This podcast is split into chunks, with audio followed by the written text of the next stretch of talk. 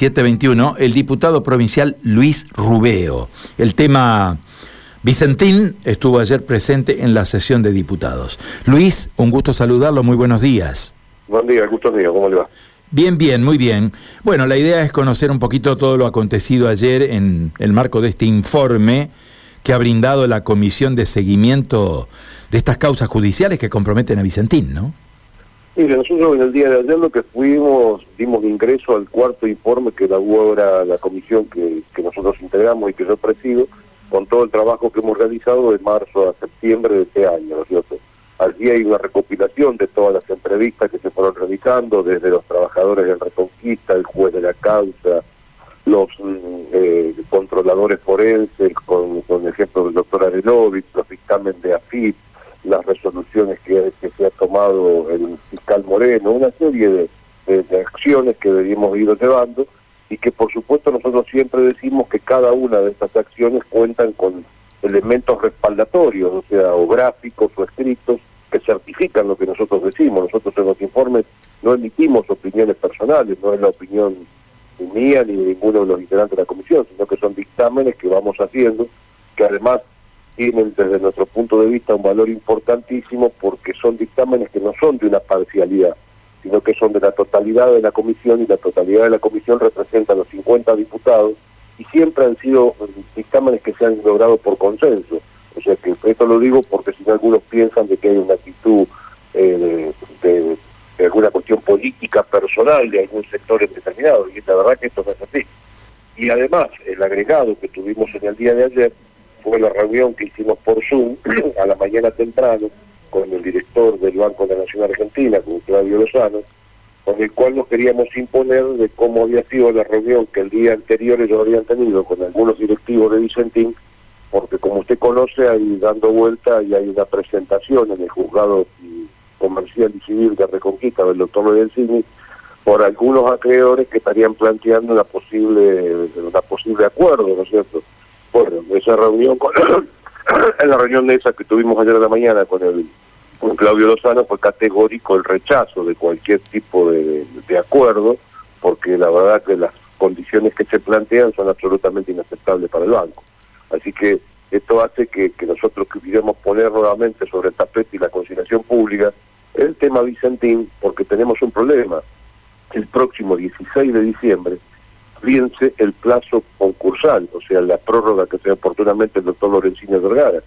Y en este momento llegamos a dos instancias, o un proceso de crown down, que significa de que algunos acreedores pudiesen llevar adelante una propuesta para hacerse cargo de Vicentín o la quiebra. En esa instancia estamos hoy. Y claro, eh, ustedes este, están pidiendo una solución política a este tema, pero cuando se habla de una solución política, están en el medio del gobierno nacional, el gobierno provincial. Bueno, obviamente, eh, usted hablaba recién del Banco Nación, y bueno, y están los productores también en el medio, ¿no?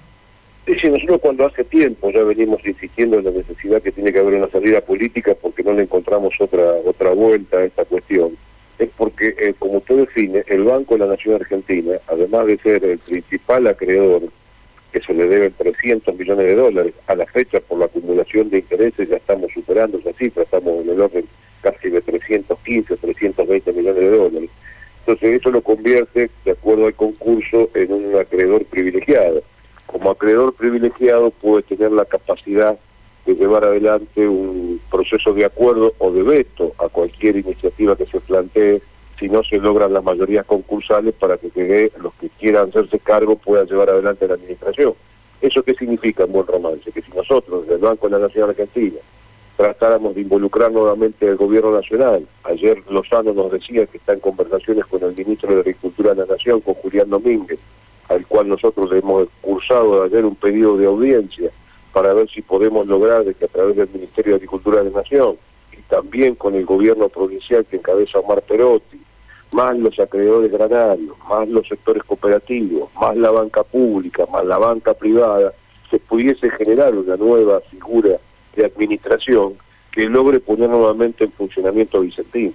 Porque acá todos estamos hablando de lo que significa la situación judicial de muchos de los directores que están altamente comprometidos y es bueno que eso sea que esté en manos de la justicia para que podamos saber qué pasó con los 1.500 millones de dólares que faltan pero nosotros necesitamos sostener a Vicentín produciendo y trabajando, porque si no nos quedamos sin fuente de trabajo, nos quedamos sin empresas testigos en uno de los comercios más importantes que tiene la República Argentina, entonces nosotros tenemos que atacar las dos cuestiones a la vez.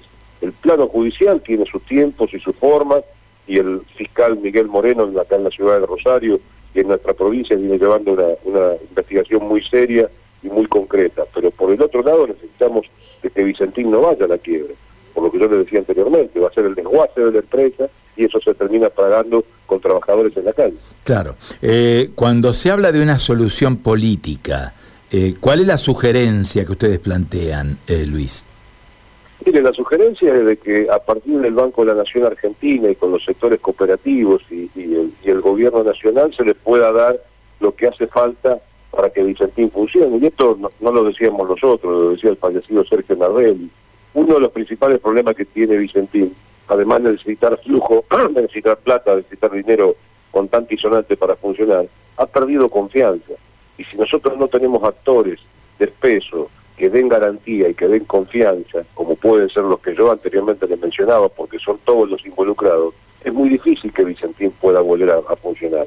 Porque ¿quién le va a dar un solo peso o una sola tonelada de grano a un directorio que es continuidad del directorio anterior que fue el que llevó a una situación de falta, y no lo decimos nosotros, lo dicen los síndicos del concurso, donde faltan en una, empresa que venía siendo exitosa hasta el año 2018, que en el año 2019 entró en un proceso de cesación de pagos y una deuda de 1.500 millones de dólares. ¿Quién le va a dar un peso a ese directorio?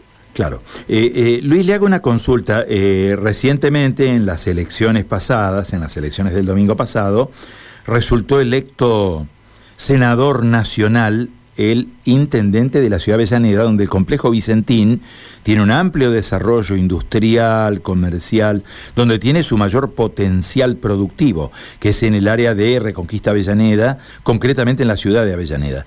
¿Han podido tomar contacto con el electo senador nacional, hoy intendente? No, mire, la verdad que no hemos tomado contacto ahora, sí lo hemos hecho en otras oportunidades, cuando hemos estado visitando la localidad de Reconquista y Avellaneda, y la verdad que él es un fervoroso defensor de Vicentín, pero de Vicentín como que a los función de los directivos y de la empresa. Y, la verdad que a mí me parece que tiene una postura absolutamente eh, contraria a lo que tendría que tener, porque acá lo que nosotros tenemos que hacer es tratar de sostener los puestos de trabajo, tratar de evitar la tranquilización de la empresa y tratar de saber a dónde fue la plata que falta, que son los objetivos que tenemos nosotros como comisión, y no estar defendiendo a los directivos, porque mire qué paradoja, ¿no? Este grupo que hoy se presenta, en acuerdo con el actual directorio de, Vicentín, me refiero a Molino Sacro, a Molino Río de la Plata y a Viterra, una de las cosas que tienen planteadas es dejar de funcionar en la planta que tiene etanol en Avellaneda. Eso significa lisa y llanamente que cuando dentro de un año ellos dicen que quieren paralizar esa planta, quedan 200 trabajadores en la calle. Y Escarpín defiende su interés. Pero bueno, logró que la gente lo acompañe y es electo senador por la provincia. Bien, Luis, eh, nosotros le agradecemos este contacto, ha sido muy amable en atendernos tan temprano, son las siete y media de la mañana, ¿eh? seguramente este, está todavía iniciando. empezando, empezando la mañana. Empezando su jornada, así que le agradecemos mucho este contacto. ¿eh? No, gracias por convocarme, porque yo, mire, una de las cosas que nosotros necesitamos como comisión es que se siga poniendo en valor la problemática de Vicentín, porque para nosotros eh, como empresa en la, República Argentina, pero fundamentalmente en Santa Fe, es importantísimo que siga funcionando. Y necesitamos que esto trascienda el que se vuelvan a involucrar el gobierno nacional, el gobierno provincial y todos los factores que nosotros mencionamos. Así que le agradecido. Ha sido muy amable. Adiós.